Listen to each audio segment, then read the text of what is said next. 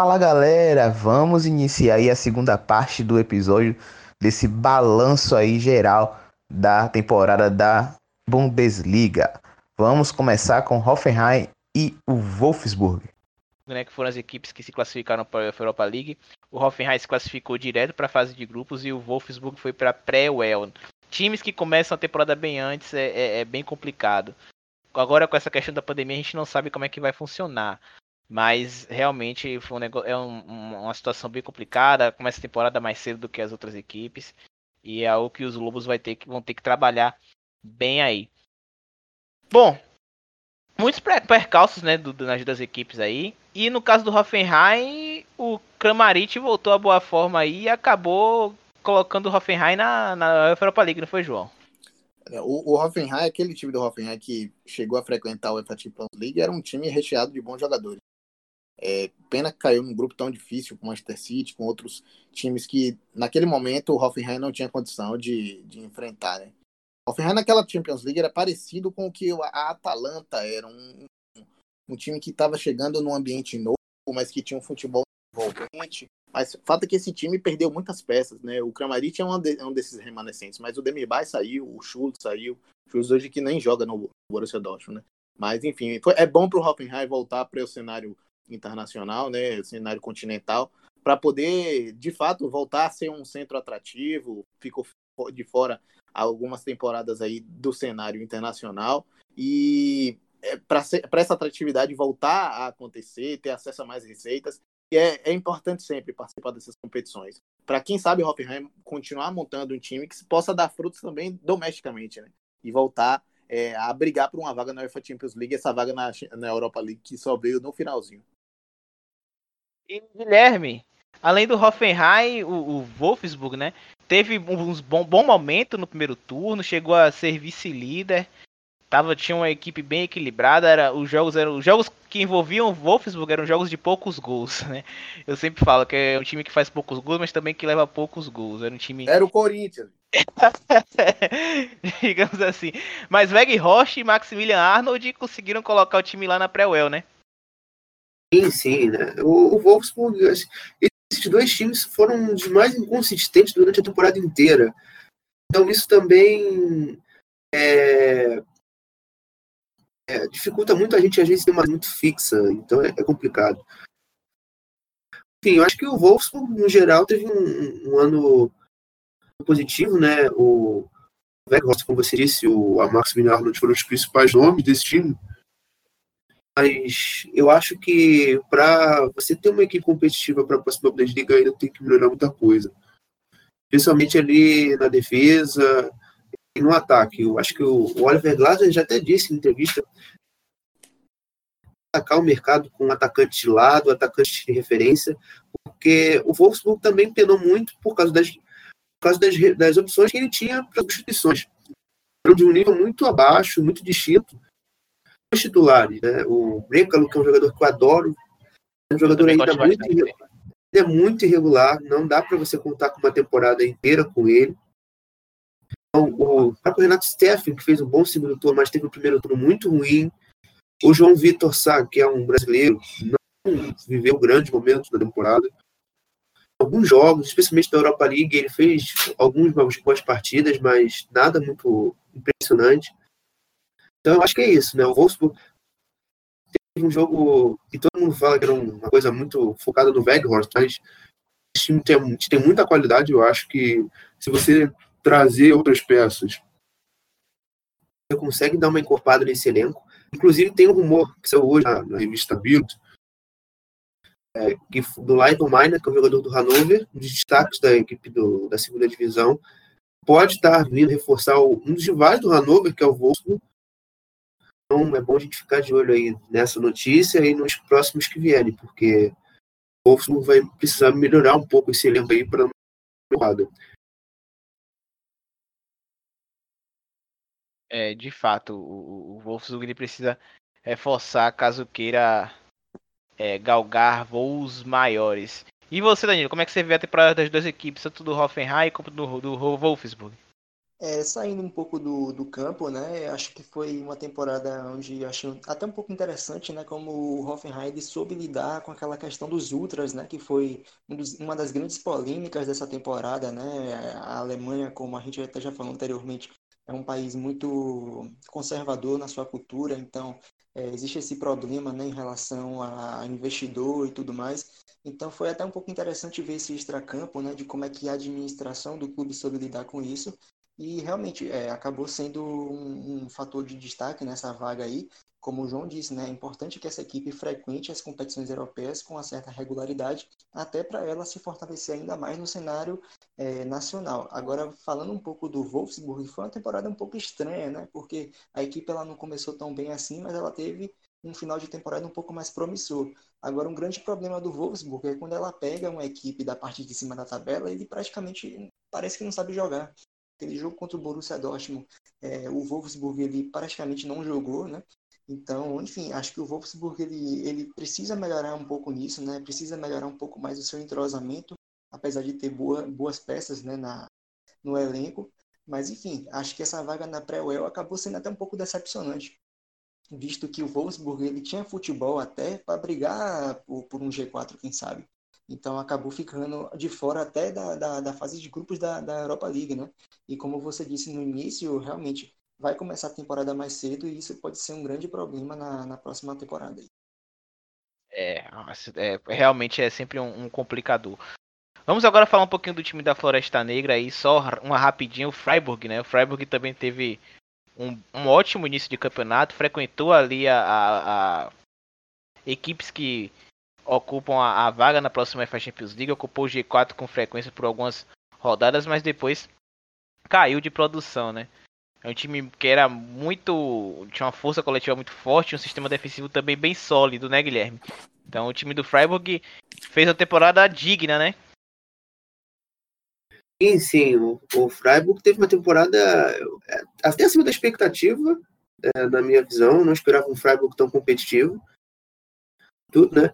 O, o que pegou para o Freiburg foi a questão do seu elenco, com muitas lesões de jogadores importantes, e, e também a falta de vezes de definição nos momentos importantes. Os jogos agora, principalmente depois da volta, né, contra o Werder Bremen, que perde em casa, contra o, o Eintracht Frankfurt, que a equipe sai perdendo, vira para 3 a 1 e toma um empate. Então você teve esses resultados assim eram determinantes que não vieram e prejudicaram um pouco essa subida do Freiburg para a Europa League. Você viu ali que essa equipe tem bons talentos, você tem o, o, o Robin Koch, o Gianluca Waldschmidt também foi uma decepção pessoal minha, depois pelo Mundial Sub-21 que ele tinha feito, foi um sim, temporada sim. bem abaixo. As lesões também que ele teve, isso afetou de certa forma. Uma equipe muito forte exatamente pelos lados do campo, com o Grifo, com o Schmidt pela direita, o Zalai, que é um jogador que ainda precisa melhorar muito na finalização. É, você tem o, o Lucas Heller, que é um, um, atacante pouquíssimo falado, mas que é certeiro, um jogador muito bom ali para essas equipes de média, de porte na Alemanha, um jogador que vinha no Sandhausen. Enfim, é, são, é uma equipe que eu gosto muito também na sua defesa. O Heinz fez uma temporada muito boa, o Philip Lienhardt também se consolidou. Claro, o goleiro Alexander Schwolov, que também ficou fora mas que quando voltou salvou o Freiburg bastante, principalmente nos jogos contra o Leipzig, contra o Hertha Berlim, na, agora também nesse final de temporada. Aí. Inclusive o Schwolo está especulado no Schalke. Mas é, e, e, o tempo aqui a gente está meio restrito, que quem quiser ver e conferir, eu tenho um texto falando do Freiburg no MW Futebol. É, foi soltado no dia do aniversário, dia 19 de abril, é, então você vai lá, vai lá na, no site do MW, na tag Desliga, que você vai encontrar lá uma análise do Freiburg que eu fiz há alguns meses atrás. É, o MW Futebol que é um dos principais sites que são relacionados a questões táticas no, no Brasil, um dos melhores é, sites que existe sobre futebol hoje no país. E para você, João, o que é que você tem a dizer aí desse Freiburg aí, que é uma grande surpresa? Bom, para não me alongar muito, eu faço o paralelo do Freiburg com o Cagliari, né? A gente que acompanha um pouco também futebol italiano, foi um time que não existia muita expectativa. O Cagliari até que isso diferencia do Freiburg assumiu algumas peças de destaque. O Naigolan é um jogador do Cagliari, mas o Freiburg apostou muito em algumas peças, é, como o Guilherme já falou, aí já fez um raio-x muito bom. O Freiburg, não vou me alongar muito, mas o Waldschmidt, é, o próprio é, Petersen também, inclusive, contribuiu com muitos gols. É, é o artilheiro da equipe do Freiburg na temporada. É, e sempre deixa os seus golzinhos, é um finalizador nato, né, sabe como colocar a bola para dentro, é uma espécie é, um jogo de uma forma parecida com o que o Robert Lewandowski faz, finalizar bem de cabeça, é, finalizar bem com, com o pé, tá sempre fazendo presença dentro da, da grande área, mas existe um patamar técnico que os separa, né? É um time muito dedicado, né, defensivamente, mas que não larga também, abre mão de, de, de atacar. Aquele jogo que você cantou a pedra, Vinícius, contra o Gladbach, o Freiburg ganhou de 1 a 0 é um time cascudo, duro de vencer em casa. E aquele não, não deixa dúvidas de que é um time que pode evoluir. Só, só, a única preocupação que eu tenho é que o Freiburg pode vir a perder esses jogadores caso as equipes maiores assediem esses projetados. Né? O Robin Koch chegou a ser convocado pela seleção alemã. É, logo em seguida, no segundo turno, é, acabou falhando de forma grotesca contra o Eintracht Frankfurt. É um, é um jovem ainda, tem que ter paciência com ele. Mas foi um, um time que foi uma grata surpresa, né? O Freiburg que esperava da parte de baixo da tabela é, acabou surpreendendo e ficando aí próximo a se classificar para a UEFA Europa League. O Olaf, que Guilherme falou, ele está é, especulado no Choque 04, como Guilherme disse, né? Você falando dessa questão dos jogadores aí sendo cobiçados por outras equipes. Bom, vamos falar agora de umas equipes aí que ficaram meio que no limbo, né? Mas momentos de céu e inferno, né? A Eintracht Frankfurt, Hertha Berlim, Augsburg, mais, mais em Col e Colônia. Na verdade, tipo assim, outras, algumas equipes foi praticamente inferno, né? Exemplo do mais, digamos assim. Só foi encontrar assim um pouquinho de, de, de fôlego de, de para respirar um pouco agora no finalzinho que escapou do, do rebaixamento. Mas o Eintracht Frankfurt, ele entra um pouquinho nesse bolo de momentos de céu e inferno, né, Guilherme? Aquele 5 a 1 no Bayern de Munique foi momentos de céu e também a vitória contra o RB Leipzig dentro de casa também foi um outro momento muito bom. Mas teve momentos também que foi de pura decadência, não é? é sim, sim. O Atlas Frankfurt viveu os céus e infernos. É. O Atlas Frankfurt passa muito pela perca dos jogadores que teve destaque na temporada passada. O Jovic, o Raul. Não, pelo amor de Deus. É, o Jovic, o Rebit, o o Jovic, Rebit e o Haller. Disse, tudo. Tudo estava certo. É, tem muito peso para a gente entender o que, o que fez e tentou fazer né, o Ad Ruther durante toda a temporada. Ele mesclou muito informações, três, quatro linhas de três, linhas de quatro, mas quase nenhuma deram certo. Né? E você via é, que apenas um jogador o, que fazia algo diferente, é o, o famoso faz tudo, né? Era o, um cara diferente, realmente, dá fazer diferença dentro do campo, que era o Felipe Kostic. Ele fez tudo temporada, realmente. A bola chegava no pé dele, faz, tinha, fazia algo diferente. Então, durante essa, esse período de muita penúria do Eintracht Frankfurt, ele foi um, um pouco de luz no meio de tanta escuridão, fazendo uma, uma metáfora. É, e eu também gostei é, bastante do, do, do Rode e do, e do o experiente Azeb toda a temporada. Eu acho que eles também me ajudaram bastante o Atrás Franco esse final de temporada para tirar também um pouco desse desse lodo que a equipe vinha jogando. Mas ainda o Atrás Franco precisa melhorar muita coisa, precisa de uma reformulação, porque o elenco é um elenco muito experiente. É, e que envelhecido e que para as temporadas seguintes pode sofrer bastante, ainda mais com as lesões apesar de terem sido poucas, foram lesões importantes, como o Bas Dost, que é um jogador que seria ideal para funcionar dentro desse sistema de bola longa que o Eintracht Frankfurt joga. Então, se deixar o Bas Dost em forma, temporada que vem vai ser bem importante para as águias. E o Eintracht Frankfurt começou a, é, a temporada no ataque com Jovelite e, e paciência, né? Passou por várias mudanças aí. até ter o Basdost, muitas vezes o André Silva, que também André Silva deixou seus golzinhos, deixou, mas também não foi uma passagem tão marcante assim. Felipe Kostic terminou a Bundesliga com 11 assistências, né? Foi uma, realmente uma peça fundamental aí para o Frankfurt. É, sobre o Hertha, o Klinsmann pediu desculpas, não foi, Danilo? Foi, pediu desculpa sim, né? Então, acho que acabou esclarecendo um pouco daquela nossa dúvida, né? Que a gente tinha na, naquele momento de instabilidade lá atrás, né? Aqueles conflitos. A gente não sabia se a culpa era da diretoria, se era do treinador, se era dos dois, né? Então, a partir do momento em que ele vem a público pedir desculpa, realmente ele deixa claro né, que foi realmente um. O desentendimento foi generalizado, sem dúvida nenhuma, mas que provavelmente foi causado por ele, né? A gente que sabe que ele é, teve ali uma pequena briga, né? Porque parecia que ele queria se tornar um, um treinador e dirigente ao mesmo tempo, né? Ele queria cuidar da questão da, da das contratações da equipe. Ele que, por sinal, né, assim que ele chegou no Hertha Berlim, ele já chegou prometendo jogadores de uma prateleira um pouco mais alta, né, jogadores de que eram titulares em equipes um pouco maiores, como por exemplo até, até acho que o Mário Götze, né, se não me engano, foi um dos jogadores que ele citou, acho que foi, foi o Piatek, João? Você que talvez possa falar um pouco melhor sobre isso também, né? O Piatek ele foi contratado ao Milan, né? O Piatek que é, veio do Milan, um jogador que já viveu um melhor momento no Milan, mas era um jogador muito valorizado, né?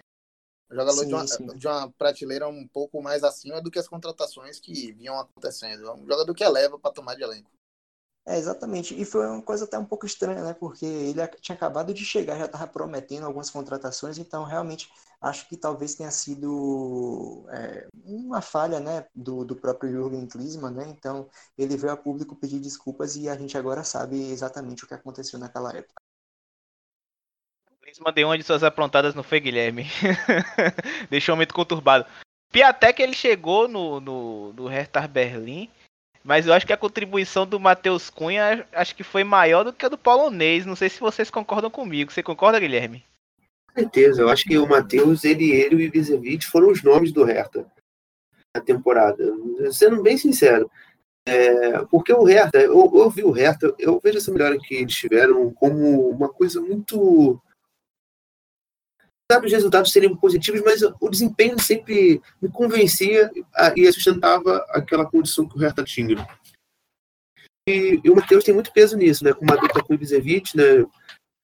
Dentro, dentro da proposta que o Hertha sempre teve durante a temporada inteira, que foi explorar a bola longa com o atacante da referência, a partir da segunda bola e se organizando e acelerando o jogo de acordo com, com o desenrolar dos lances o Matheus, sendo esse jogador por trás do Ibisevic, cresceu muito de produção. Ele, com seus gols, com suas assistências, suas belas jogadas, né? fizeram alguns gols muito bonitos.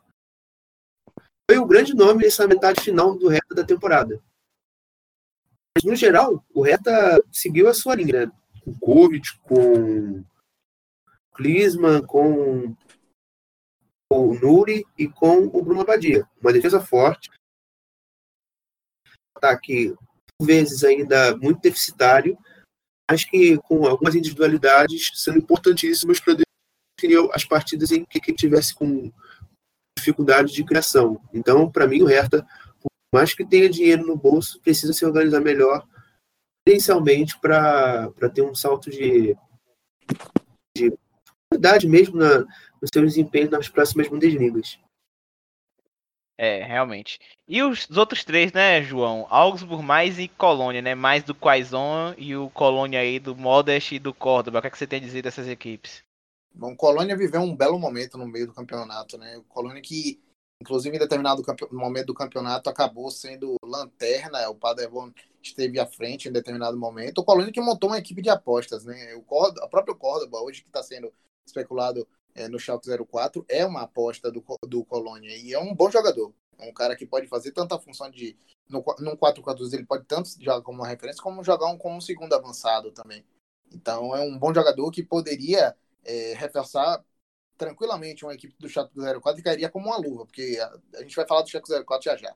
Mas é, é, um time que investiu em apostas, né? Teve troca de técnico também, inclusive, curiosamente, é um time que melhorou muito de, de produção quando teve a troca de técnico. É, não sei se isso é coincidência. Tem uma das suas peças principais, o goleiro. O goleiro é um bom goleiro. que falha de vez em quando, mas não deixa de ser um goleiro de um bom nível. É o mais também depende muito dependente nesse campeonato do Robin Quaison, que é a peça que destoa do mais nesse campeonato, mas com a defesa muito frágil. É, sofreu goleadas a fio, mas acabou se acertando no final do campeonato. Inclusive com essa, é, essa, essa esse reta final conquistou pontos importantes, vitórias importantes. O Augsburg encontrou muitas dificuldades, um jogo muito desinteressado, né, mas nos momentos em que conseguiu acertar a parceria, que até certos momentos não, não voltou a funcionar. Não sei se porque ficou tão manjado, não sei se porque não rodou tão bem, que o futebol tem coisa de momento. Né? A parceria entre o Felipe Max e o Niederlast né, acabou sendo uma parceria muito forte no meio do campeonato, onde o Augsburg viveu um bom momento. E tem bons jogadores. O, o time do Loven, como o Guilherme já vinha apontando, é, é um bom jogador que está emprestado e faz, tem, tem bons é, bons jogadores, mas certamente que todos esses times que, eu, que a gente citou aqui agora são times que se querem é, sair da condição de times que vão ficar brigando na parte da tabela, pelo meio da tabela, para fugir de rebaixamento. O Colônia mesmo precisa fugir dessa estigma de time ioiô, de que cai, volta, e cai. É, precisa contratar. Não pode ficar dependendo de apostas, porque apostas dão certo e apostas dão errado, né? A gente não sabe nunca quais são os outcomes possíveis disso. Com certeza. Agora a gente vai falar de duas equipes, né? A primeira é o Union Berlim, né? O Caçulinha ficou na primeira divisão. Passa muito por conta da, do, é, pelas atuações do goleiro Kisevich e também Marius Buster, né, Guilherme? Que foram jogadores importantes para a manutenção do Union Berlim na, na Bundesliga 1. Bom, eu acho que além do Bilder, eu colocaria o Anderson, bem, principalmente o artilheiro da equipe na temporada. Fato. O cara era diferente. Bom, e basicamente a base do União Berlim, a gente poderia dizer que também o um fator psicológico no União fez muita diferença, que o Underalter Fosterhai veio, aquele, aquele, o estádio em si é um caldeirão, ajudava bastante. Tanto que o União Berlim teve uma campanha muito boa em casa e fora se não me engano, três ou quatro vitórias, então fora de casa você vê a diferença de rendimento da equipe dentro e fora do né, Underato e Forsterheim. É, e basicamente os destaques do União Berlim foram esses, né? O, o salvando debaixo das traves, mas também sendo muito importante na criação com os seus lançamentos longos, buscando a referência Anderson. Na base da segunda bola, o União Berlim chegava, né? Tanto que muitos gols de bola parada a equipe chegou é, às vitórias, né, usando o lateral Trimmel, deu, se não me engano, sete ou oito assistências na temporada. É a base do, do Union a, ajudando a equipe a se manter na, na Bundesliga. Claro, né, é uma equipe que acho que o estigma da sua torcida ser uma torcida muito acalorada faz com que a proposta do Urs Fischer seja uma equipe que pressione forte quando o União Berlim teve esse físico inteiro, era uma equipe muito difícil de bater. Porque a marcação era muito encaixada, era uma equipe que subia a marcação e pressionava alto. Era uma equipe difícil de perder uma segunda bola, perder uma dividida, então era uma equipe que durante boa parte da temporada era complicado romper a sua defesa, claro, também com seus defensores fazendo um bom trabalho. O, o Subotic, o Friedrich, o Schlotterbeck e outros é, tiveram temporadas muito boas. Eu acho que para o União Berlim tiver um salto de qualidade será renovar esse elenco, né? Ken Reichel, um lateral que está na equipe há muito tempo, o, o Gentner já ficou, mas o time de Bar outros jogadores que já tem na fase dos 31, 32, 33, 34 anos, devem sair do grupo para dar uma rejuvenescida nesse grupo e fazer uma temporada ainda melhor na, na no, no, próximo ano. Né? O meu destaque negativo único é o jogador, o meia Robert Andrich, que é um, um jogador eu chamo que quem um jogador que fica olhando na marcação, me irritou bastante vendo os jogos do Neo Berlim no final temporada, porque ele não pressionava, ele tomava bola nas costas, não marcava, me irritava bastante vendo jogar. Tá dando uma, aquela corneta básica. É, o Trimmer que você falou deu oito assistências na temporada. Para um lateral direito, realmente é um número até alto. O que, é que você tem a dizer, você que adora o, o, o União Berlim, João? Adoro porque não tem como não gostar, né? Time simpático, velho. Time de uma história envolvente, uma história interessante. Bom, vou concordar muito com o que o Guilherme falou. É, União Berlim é um time simpaticíssimo, não, não tem como não gostar. É um time que é, tem uma história muito bonita, muito envolvente. É primeira, primeira vez na primeira divisão, é, através dos playoffs, que é algo que é mais difícil ainda do que a promoção direta, né? É, enfrentou o Stuttgart, derrubou o Stuttgart para a segunda divisão. E assim, é, acho que tem muito a ver essa, essa manutenção com o desempenho em casa. O desempenho em casa acabou criando a gordura que foi necessária é, para que o União Berlim tivesse. É, o União Berlim que foi um dos times que teve pior retrospecto nessa volta da pandemia aí. E mais o desempenho em casa e uma, uma chacoalhada que esse desempenho ruim deu acabou fazendo com que conseguisse os pontos necessários para ficar. Agora, uma outra coisa também que eu acho que vale a pena ressaltar é que o União Berlim, quando subiu, fez contratações de nível de jogador em primeira divisão, né? O Gentner foi contratado, o Subotic não é mais o mesmo Subotic, mas certamente que deu sua contribuição nem tanto dentro de campo, mas também eu tenho certeza que ele deu uma contribuição fora de campo, aconselhando, participando, integrando, compondo. É, outros jogadores também que vêm da segunda divisão, que cresceram de produção, como o Guilherme falou. Então, o conjunto é, se uniu de uma forma que a colocação do União de Berlim hoje é uma colocação digna. E acho que aí cabe o desafio, o desafio é de melhorar essa, esse trabalho, de fazer com que o União Berlim é, possa galgar pouco a pouco uma Liga Europa daqui umas duas, três, quatro temporadas. É, realmente, é, Gikiewicz, é, Marius Bilter e o Anderson foram os melhores jogadores do União Berlim. O fator casa fez com que o time ficasse na Bundesliga 1. Agora vamos para Gelsenkirchen. Danilo, você que tem a dizer aí do Schalke 04, é... tá um, uma bagunça, né? Tá, a situação do Schalke 04 é terrível, não é? É, perfeito, velho. É, assim, a gente primeiro, né, no primeiro momento, a gente achava que a bagunça do Schalke 04 era em relação à sua equipe, né, em relação ao seu elenco, né, formado por jogadores que dentro de campo eles não produziam praticamente nada, né? Um time com muitas falhas defensivas e um ataque que a gente criticou bastante. Qual era aquele termo que a gente usava, né? Um, um Inoperante. É, a gente usou inúmeros termos para caracterizar é. esse ataque do Schalke 04. Agora, aquela questão que pegou, né, a questão mais recente aí, em relação ao frigorífico, né, naquela cidade que fica ali próxima a Dortmund, né, na Renânia do Norte, onde teve esse problema aí no do frigorífico em relação ao coronavírus, né, que é um frigorífico pertencente ao Clemens Stones, né? Ele que é diretor do Conselho Executivo do Schalke 04. Então, isso aí, provavelmente ou com certeza, é, influenciou negativamente ali nos bastidores, né? Uma equipe que depois a gente, inclusive, fazendo algumas pesquisas, a gente constatou que o Schalke ele também tem uma dívida gigantesca, né? Então, esse fator a gente não, não tinha esse conhecimento no início, né? Mas enfim, essa dívida agora ela beira a casa dos 200 milhões de euros, né? Se a gente for converter para nossa moeda, a gente estaria ali pensando que o Schalke 04 está com um rombo muito parecido até com o do Cruzeiro, numa situação completamente diferente, sem dúvida nenhuma. Mas enfim, é um Schalke 04 que preocupa, né? O torcedor do Schalke 04 ele viu o que aconteceu nessa temporada. Então, a expectativa, em caso de não houver mudanças em relação a isso, é de temporadas piores ainda. O Schalke ele engatou aí uma sequência negativa, a maior sequência da sua história, né? É, de, foram 15 ou 16 jogos, vocês podem 15 jogos melhor. sem ganhar. 15, 15 jogos, jogos sem ganhar. A, a maior sequência negativa da história do clube. Então isso preocupa bastante. Agora, a questão é, que eu queria trazer aqui era só fazendo aqui um comparativo é, em relação ao Kaiserslautern, né? uma equipe que está planejando uma declaração de falência com uma dívida de, de 20 e poucos milhões de euros. Quer dizer, uma dívida literalmente 10 vezes menor. Agora, claro, a gente ainda não tem certeza como é que vai ficar essa situação aí, porque declarar falência não é uma coisa muito fácil também, né? Tem que haver acordo, porque as pessoas que precisam receber esse dinheiro não, não podem ficar no prejuízo, não é bem assim.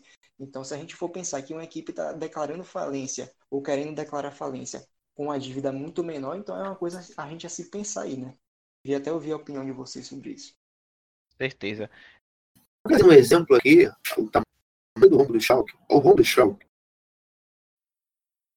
acho que o Danilo bem trouxe, é uma dívida muito próxima do que o Bahia tem aqui no Brasil. Uma dívida de cerca de 220 milhões aqui no país. É... O que muda é a moeda, né? A conversão da moeda. Muda é a moeda, exatamente. A gente converter a moeda dá muito mais, por exemplo, mas se fosse para a gente medir no Brasil, mas no valor padrão assim, euro. É, pro valor de lá da Alemanha, né? Entendi. Isso. Você basicamente é do Bahia hoje. É, então, é uma situação muito complicada, né? O, o Clementones, ele já vinha um processo de desgaste com o Schalke há algum tempo.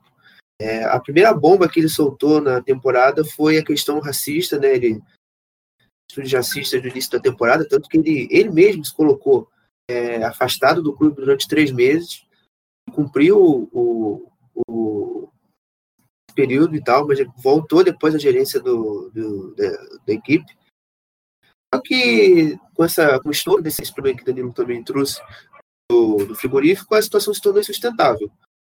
Houveram pressões de conselheiras, de, conselhe, de conselheiros é, que pediam até a demissão e, e declarações públicas de, de, de como organizar oficial ao, ao, ao fez com que ele realmente se sentisse Agora que a equipe é. Agora é o, o Dr. Jens Burta, que é o advogado, é, assume a vaga do Tones, já está no comando já há alguns dias, e que já anunciou melhorias, né, inclusive a criação de uma equipe feminina, um, bar, um, um futebol de base, sub-15, sub-17 também. Então, você, a gente vai ver o, novo Schalke, né? O novo Schalke. O Schalke, espero que muitas mudanças dentro do campo, principalmente nas peças, né? O Schalke tem renovado os contratos com as suas promessas é, e, e se, desfe se, desfeito de alguns jogadores que não renderam bem é, e outros que infelizmente renderam bem, mas que estavam emprestados, como por exemplo o, o Kenny, o Todibo, apesar de poucos jogos, é, eles saíram da equipe. Tem outros, né? O Burgstaller também está numa lista de transferências, o Mark Utz usado como moeda de troca para a vinda do John Córdoba também não deve ficar. O Brit vai sair, enfim, é um Schalke que deve vir ainda mais jovem, com um peso, um fardo de uma, de uma temporada anterior que 16 jogos sem vitória, uma, uma equipe que não tem esse recorde desde 97, 98, que curiosamente onde estava o, o técnico David, é, David Wagner nessa equipe que teve o de 11 jogos sem vencer. Então, coisa tá feia lá pro, pro, pro Miguel Serkinchen. E é um elenco relativamente jovem, né, Guilherme? Porque gente, você estava apontando até muito bem uma vez, a gente estava discutindo no Twitter, no jogo Sim, contra, eu, eu, contra o Bayer Leverkusen. Eu dissequei, eu fui dar uma olhada no SofaScore, o, o elenco do Schalke. Um Timo Becker, 23 anos. Você tem o Bozo do Gun, que tem 17 o Kutchuk tem 20, você tem o Atomo que tem 19, você tem o, o Bugelab que tem 21, enfim, é um grupo muito jovem para tentar tirar um time do lodo. É, então, e eu já vi já esse cenário em outros clubes e a coisa não é. Então, acho que você haverá muitos processos, muitos processos em garotos que não estão nem sempre preparados para isso, para retomar um clube gigante. Então, o, o dire... os outros diretores, né, o Alexander Jobst, o... vai ter muito trabalho para ajudar a reestruturar esse Schalke, Schneider, lembrei o nome dele, é, para tentar melhorar essa equipe. Eles foram grandes, o elenco é pequeno e jovem. Então, vamos ver o que, que fazer, o que eles vão fazer. É, e foi uma equipe também que foi muito atrapalhada pelas lesões, né, João? Suat Serda ficou um tempinho fora, a Mini Harit também ficou um tempinho fora. Já tem o velho problema no ataque com o Burgstaller, Gregoritz que chegou na metade do ano, fez alguns golzinhos, mas também depois deixou a desejar. É uma equipe que do meio para frente também teve problemas do, no, no campo de ataque, né? É, e sofreu com essas lesões. Isso, até no momento em que o Shaq viveu seu bom momento, né, que chegou a encostar ali na quinta colocação, era um time que tinha um, um, ataque inoperante, né? Um time que sobrecarregava demais o meio de campo, o meio de campo que tinha é, o, o Amini Harit, que tinha o Weston McKinney, que tinha jogadores de, de bastante qualidade nesse setor de meio de campo, mas que se sentiam extremamente sobrecarregados pela inoperância do, inoperância do Benito Raman, do Burgstaller, de todo, do Mark Uth, quando jogou lá também, que todos aqueles que pisaram naquele ataque não conseguiram fazer alguma coisa. E é como o Guilherme falou, eu concordo plenamente. Diversos processos foram queimados na, na, colo na colocação desses jogadores jovens para jogar no time titular do Chaco 04. Não tem como você, um jovem, uma pessoa que tem potencial para desenvolver no futebol, jogar o seu potencial de forma confortável com o clube com 10, 15 jogos sem ganhar, sabe? Foi uma situação realmente degradante para o time do Schalke 04. Acho que se a Bundesliga tivesse, sei lá, 38 rodadas, 40 rodadas, o Schalke seria rebaixado hoje. Talvez brigaria por um playoff, alguma coisa assim. Tem muita gente pior lá embaixo também. Mas o Schalke vinha no ritmo de time a ser... É, a frequentar a parte de baixo da tabela, a parte mais funda da tabela.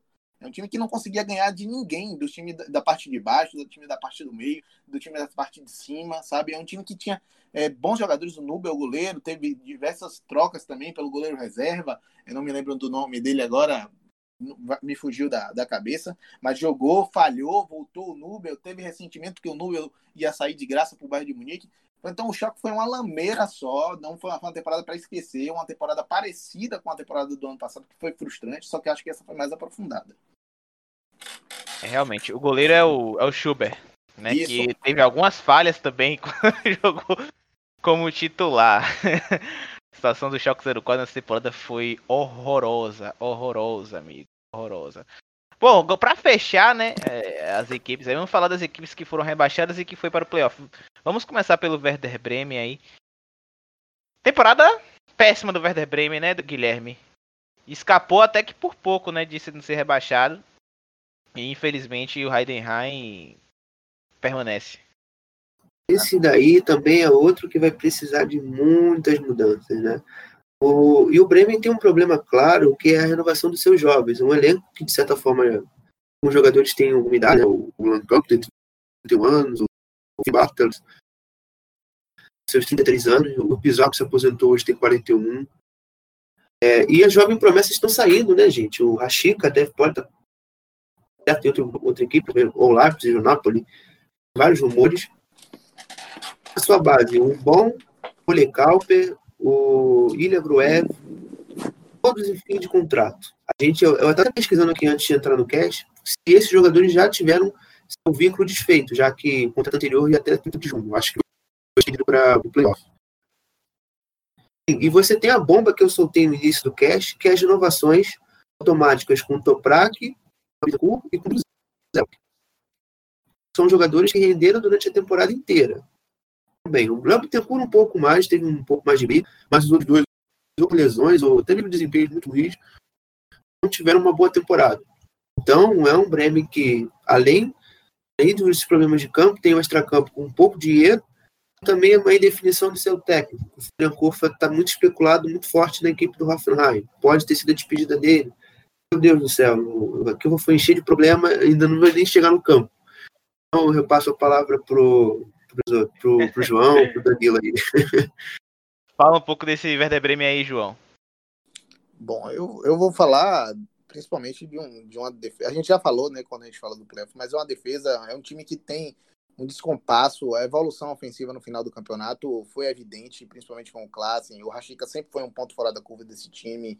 É, teve, tem bons jogadores que podem desempenhar um bom papel, um papel digno na frente, mas realmente a, o envelhecimento do elenco e a perda da temporada passada, em que quase frequentou a Europa League, mas a perda de uma liderança, a perda de uma, um aporte técnico que deixou sair por, é, sem contrato, sabe? Inspiração de contrato, e não teve a situação de renovação, que foi o Cruz, e o Cruz era um muito bom jogador. Ele preenchia muito bem o espaço na, na entrelinha, na criação, na finalização, em colocar os jogadores em condição de. de e hoje quem tem tentado fazer isso nas jogadas individuais é o Rashica. O Klassen também tenta fazer, mas o sistema defensivo do, do Werder Bremen ruiu esse ano. Ruiu. Seja jogando com três zagueiros, seja jogando com a linha de quatro. O Volt, que veio do Schalke, é um jogador que já demonstrou muito melhor do que pode fazer. Hoje parece ser um jogador desatento, pouco dedicado. Não sei, não consigo reconhecer o Volt. E realmente o time do Werder Bremen precisa é, esteve estrangulado né, com essas renovações automáticas que Guilherme trouxe informação e tem que tentar agora utilizar dessas peças que vai ter que ser obrigado a comprar é, da melhor forma possível, né? Então, o, o futuro do Werder Bremen é bem tenebroso, né? Eu, eu acho que o Werder Bremen tem que ter cuidado para não estar tá frequentando essa zona de playoffs de novo no ano que vem. Ou ser rebaixado direto, né? Porque até a, a antepenúltima rodada o, o, o Werder Bremen estava lá. Deu sorte é. porque o Fortuna Düsseldorf deu uma vacilada no final. Por falar em Fortuna Düsseldorf, Fortuna Düsseldorf e Paderborn parece que não, é, é, não fizeram uma, uma, uma, excelente, não fizeram uma temporada muito boa, acabaram sendo rebaixados. E pelo visto, não sei não, né, Danilo?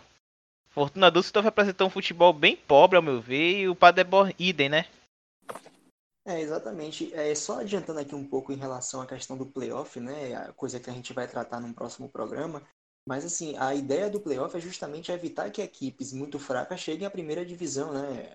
que essa, esse talvez seja o maior argumento a favor né, do playoff. Porque realmente, como o João até citou, se não me engano, foi quando ele falou do Colônia, em relação a isso, né? A equipe ser favorita a subir da segunda divisão para a primeira, mas ser favorita ao rebaixamento, né? Como, por exemplo, o Düsseldorf. Não é de hoje que o Düsseldorf ele passa por essas situações.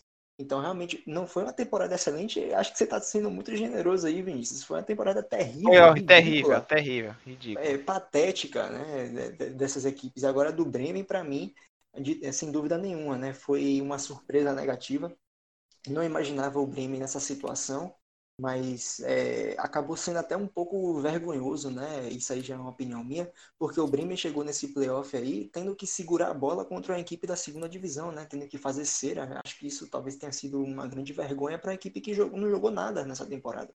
Duas vitórias é, dentro de casa realmente é, é uma coisa patética, né? Eu sinceramente não, não consigo encontrar outros adjetivos aí para falar do Bremen. E é como o João disse, né? a gente tem que pensar nesse futuro aí, porque realmente, se for manter desse jeito aí, é daí para pior, porque o Bremen ele só escapou do, do rebaixamento porque o Düsseldorf ele foi muito mais incompetente ainda. Fortuna e o Paderborn. Fala aí, Guilherme. Eu sigo na linha do Danilo também. Acho que a incompetência do Fortuna no final foi o que definiu o rebaixamento. É uma equipe que teve chance de vencer um Hoffenheim com um jogador a mais, também contou com azar e ter três bolas na trave. É, perdeu dois gols com o Skritsbisk no final contra o Borussia Dortmund, poderia ter vencido. Ora, o gol do Borussia no final também, o gol de Haaland e, no finalzinho. Mas aquele jogo foi muito bom, que só esperou pegar a cerveja, botar na boca e gol do Haaland. e o, cru, o, cruzamento do Akanji na cabeça do, do Haaland foi o, o roteiro mais louco possível. Tudo fora do script. É...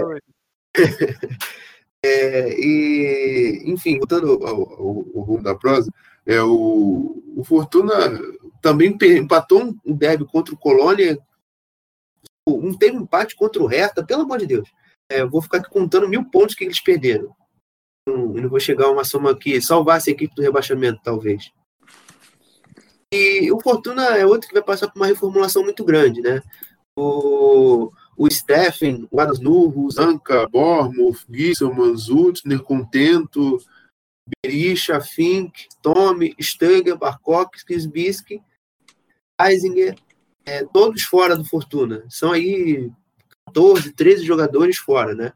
O único que ficou é, que vai jogar a segunda divisão pela equipe. O Fink vai, ser, vai jogar na Regional Liga. O, o Skisbisk, apesar de ter saído por, por agora, é um jogador que vai vai buscar ficar, né? Vai tentar negociar com o Schalke para ficar para a segunda divisão. E, e, outra coisa, né? Semana passada, assim que anunciou o rebaixamento, o Frederick Finkel entrou entrou no ar numa entrevista com a Kicker e botou, conectou o Virroso, né? Falou que se fosse no time dele, o time conseguiria ter escapado. Essa provocada. Mas o, o, o Uwe Klein, que é um diretor do Fortuna, disse que garante a permanência do Rosner para a segunda divisão. Então ele tem muito pano quente nessa, nesse Fortuna. Só para fechar com o Paderborn, o Paderborn, infelizmente, é, o, o pouco dinheiro, né, o pouco investimento e as contratações que foram feitas prejudicaram demais o Paderborn. O Paderborn teve no início da temporada a, a, a, pretensão do Leipzig de emprestar jogadores a ele, só que isso não calhou bem com a torcida e então eles negaram. Mas eu, o elenco também vai passar por uma informação né, o, o Brugemeyer, o o Drager, o Jans, o Giazula, que teve até o recorde de maior cartão amarelo na história da, da, da, Bundesliga, com 17 cartões amarelos sofridos da temporada, vai embora. O Holtmann e o Zolinski são as peças que vão sair do Paderborn para a segunda divisão. Equipe está também tentando se rejuvenescer, porque é um elenco muito velho, né? O Hannemeyer, o Stradjak, é, tinham 36, 35, 34 anos, então é um elenco bem velho na sua defesa. E com algumas peças sem contrato, vai tentar fazer uma segunda divisão digna e voltar para a primeira melhor do que nessa temporada, tentar sem fazer nenhum vexame, né? Fora que eles também podem perder o Sebastian Vasiliades para o Borussia Mönchengladbach, que é um jogador que é interessante para o Gladbach e o cara também torce para o Gladbach, então o coração pode até falar mais alto, fazer com que o Paderborn se prejudique nessa história toda. Enfim, né, esse basicamente é um pequeno raio-x fora do campo que eu faço deles, né? Já que no campo eles não apresentam tantas coisas por assim. O Paderborn realmente não mostrou muita resistência nessa, tempo, nessa temporada 2019-2020 e combinou no seu rebaixamento. E o Fortuna, vocês explicaram muito bem essa reta final aí, que foi realmente decepcionante.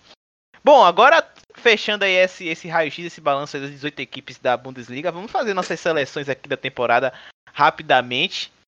Vamos fazer o seguinte: é, cada um monta a sua equipe e aí depois a gente vê aí as semelhanças, vê aí as diferenças entre cada time.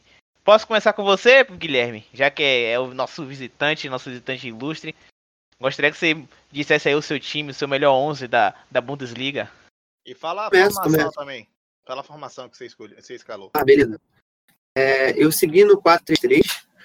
É, o, eu vou ficar com o Golax, o Hakimi na lateral direita, apesar de ser um, não ser um grande fã do Hakimi. É, Hummels, o Pamecano, Davis, lateral esquerda. No meio, Kimmich, Thiago Alcântara e eu coloquei o Havertz. Ataque, Werner, Miller e Lewandowski. Não, Miller não, Sancho, Werner e Lewandowski. Pronto, esse é. é eu já vi que tem.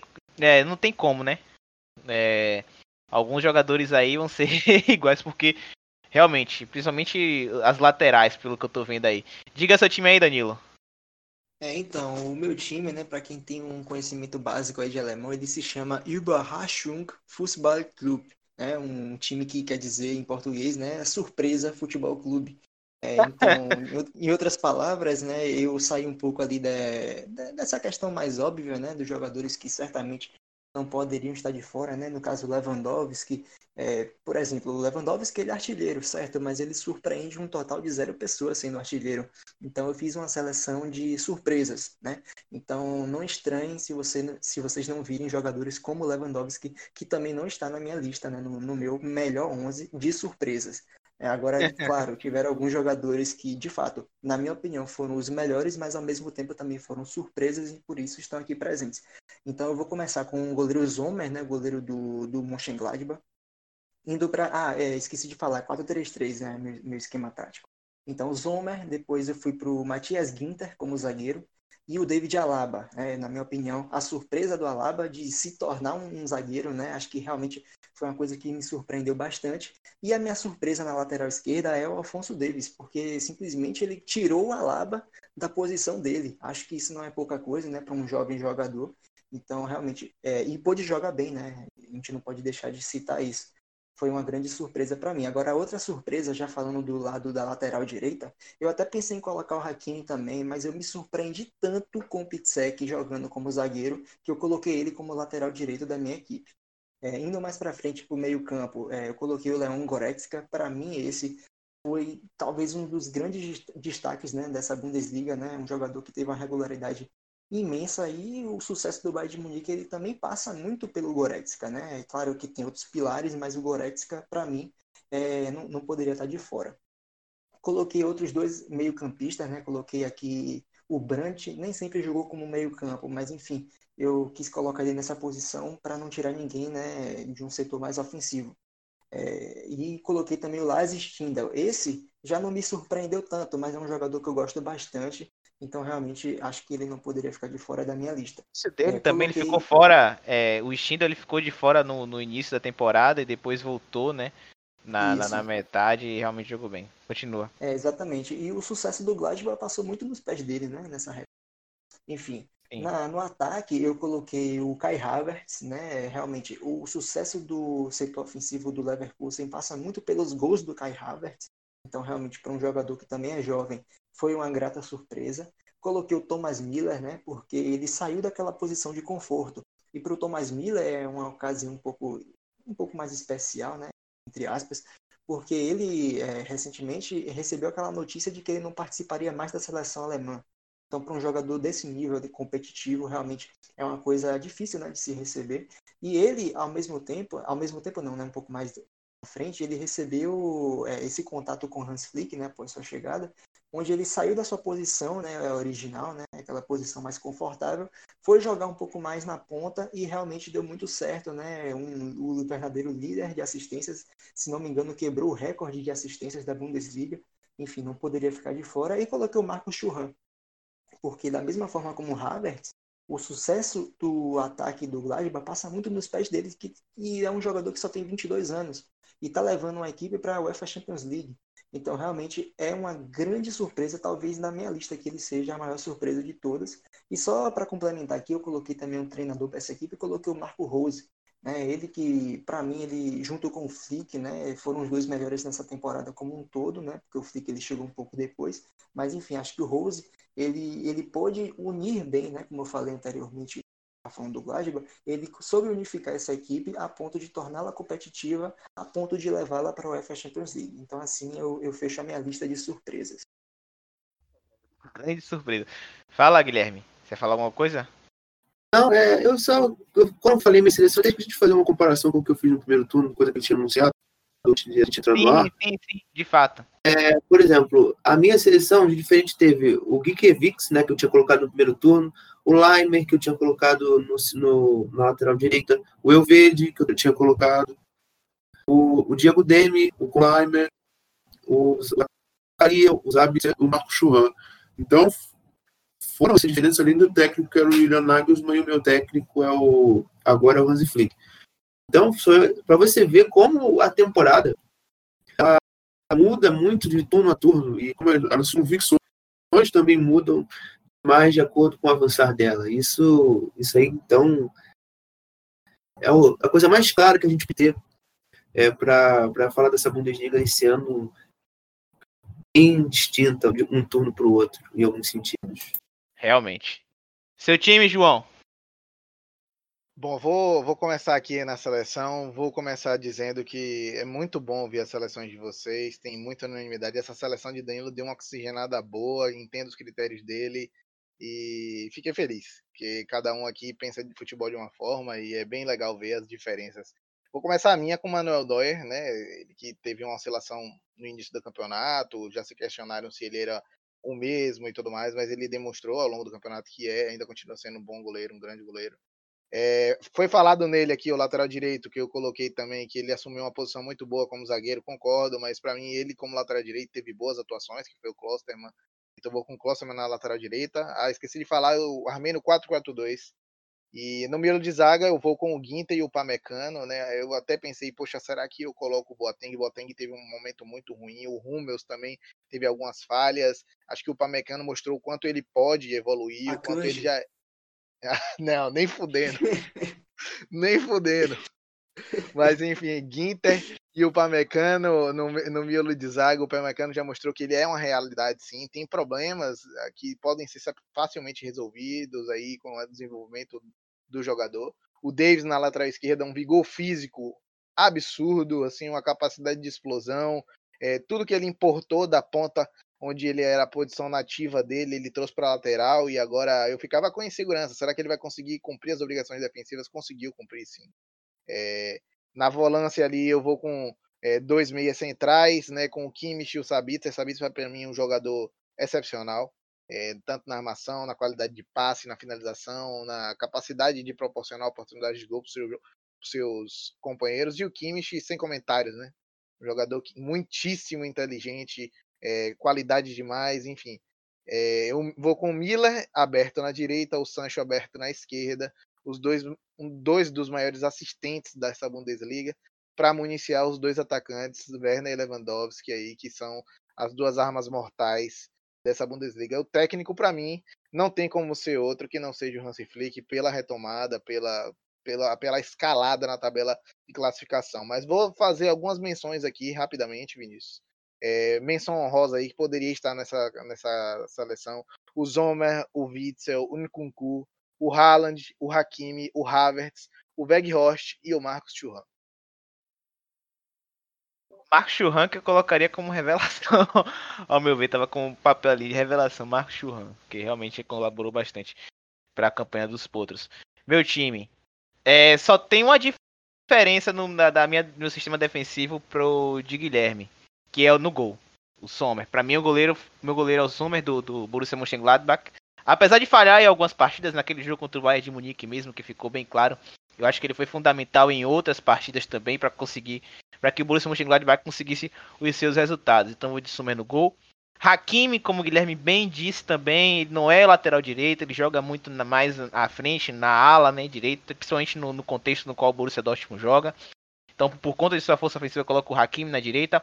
Hummels, certo, é o outro zagueiro. E aí eu fiquei na dúvida, né, entre Rastenberg, porque eu gostava muito dele, gosto muito dele ainda, e o Upamecano, mas eu, no final das contas eu vou colocar o Upamecano. Ficar entre Hummels e o Upamecano seria, vai ser minha frente de zaga. Gosto muito do, do francês.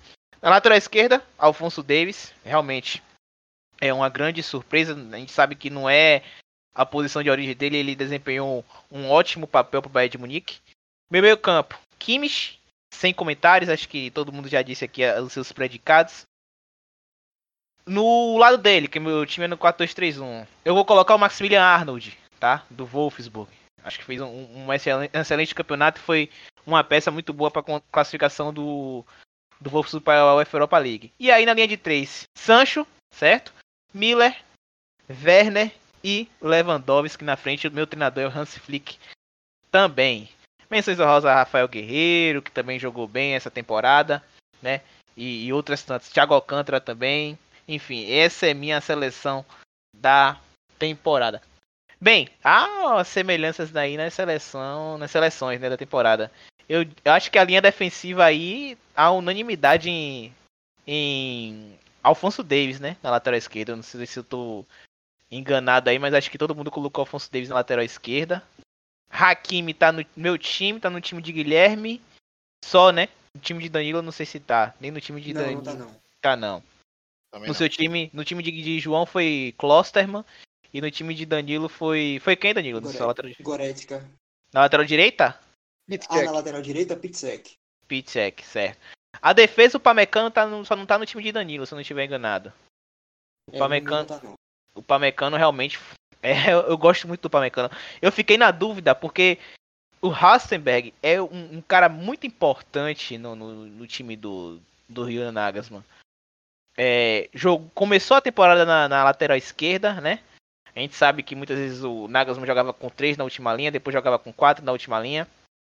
E com a chegada do Angelinho, que ao meu ver foi uma ótima aquisição do, do RB Leipzig nessa, nessa metade da temporada, ele jogou na defesa, né? Principalmente também devido às carências na, na, no elenco e as lesões que os jogadores da, da zaga acabaram sofrendo e ele jogou na zaga. E eu gosto, gosto muito do Hassenberg e dessa polivalência dele. E Alfonso Davis estava no, no, no, time de todos. Kimmich parece que foi unanimidade também, não tem como falar, não tem como deixar o Kimmich de fora. Kimmich é um dos melhores jogadores aí da temporada, um, dos melhores jogadores do mundo, ao meu ver, tem um, uma, é uma capacidade técnica fora do comum.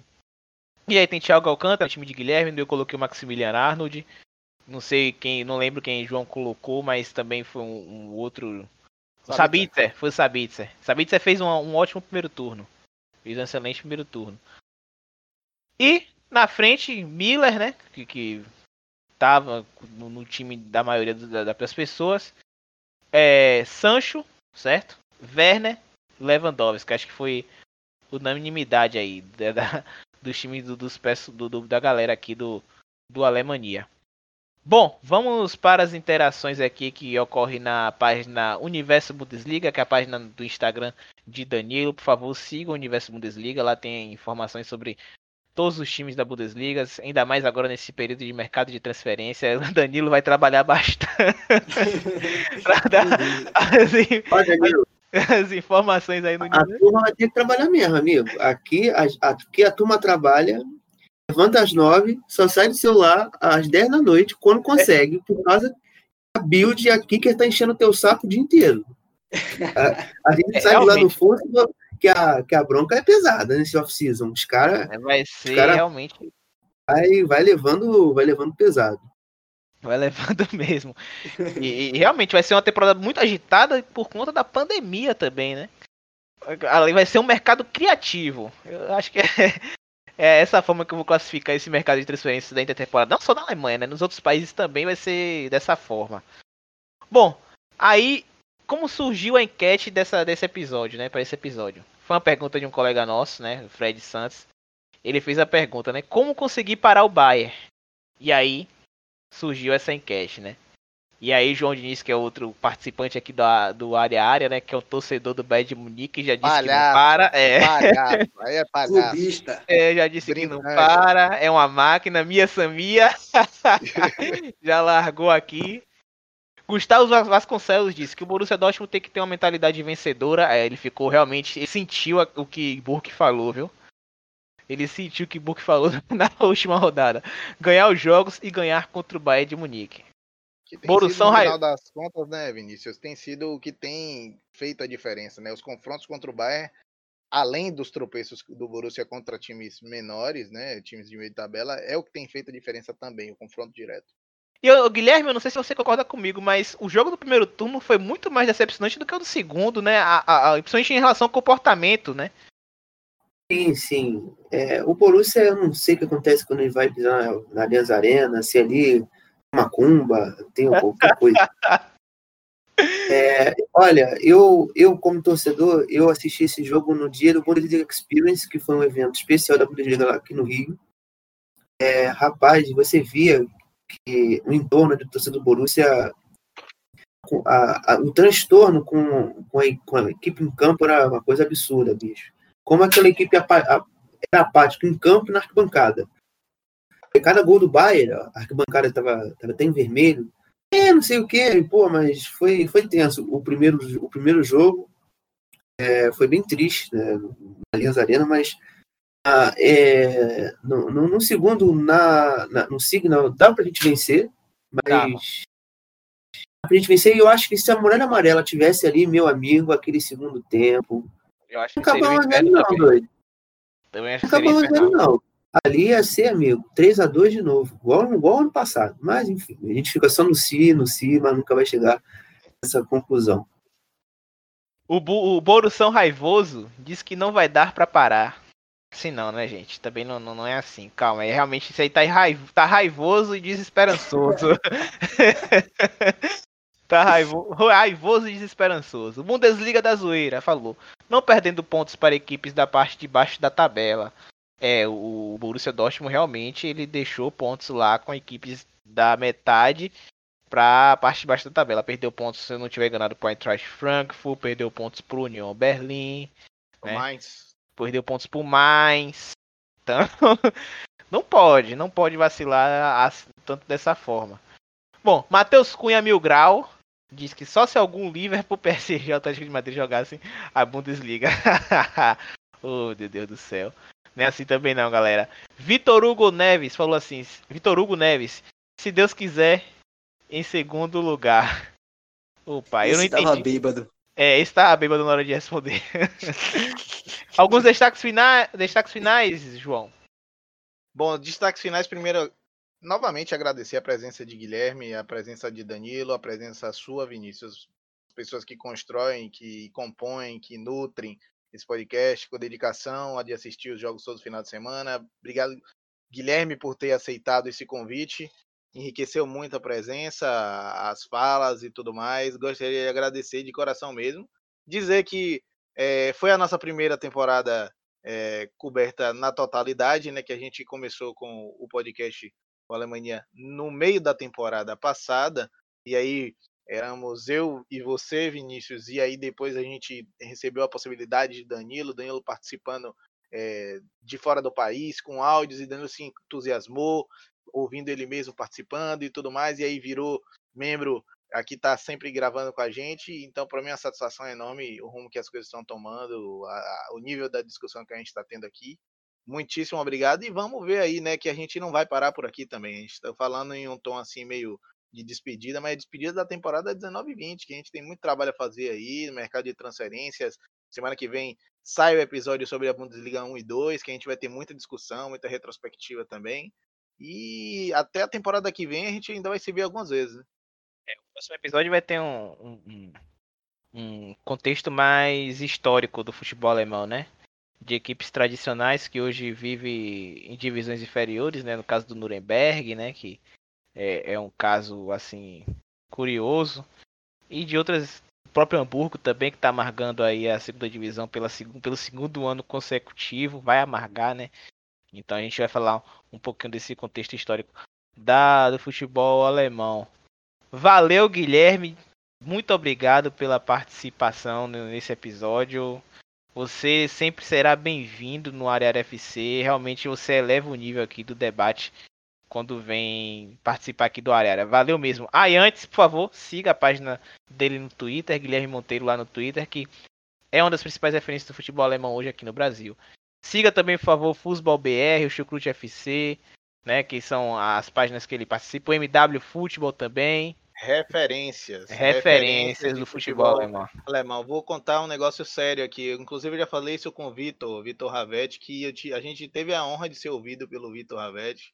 Ele deu um feedback sobre o, o Alemanha e assim, o Alemanha surgiu, o Vinícius sabe muito bem disso, porque eu, eu sou, eu ouvia muito mais assiduamente, agora hoje em dia não tenho mais oportunidade por conta do tempo, mas eu fui durante muito tempo um ouvinte assíduo do Chucrute FC. Então, o Chucrute influenciou e, e inspirou a, a, criação deste podcast que vos fala aqui nesse momento.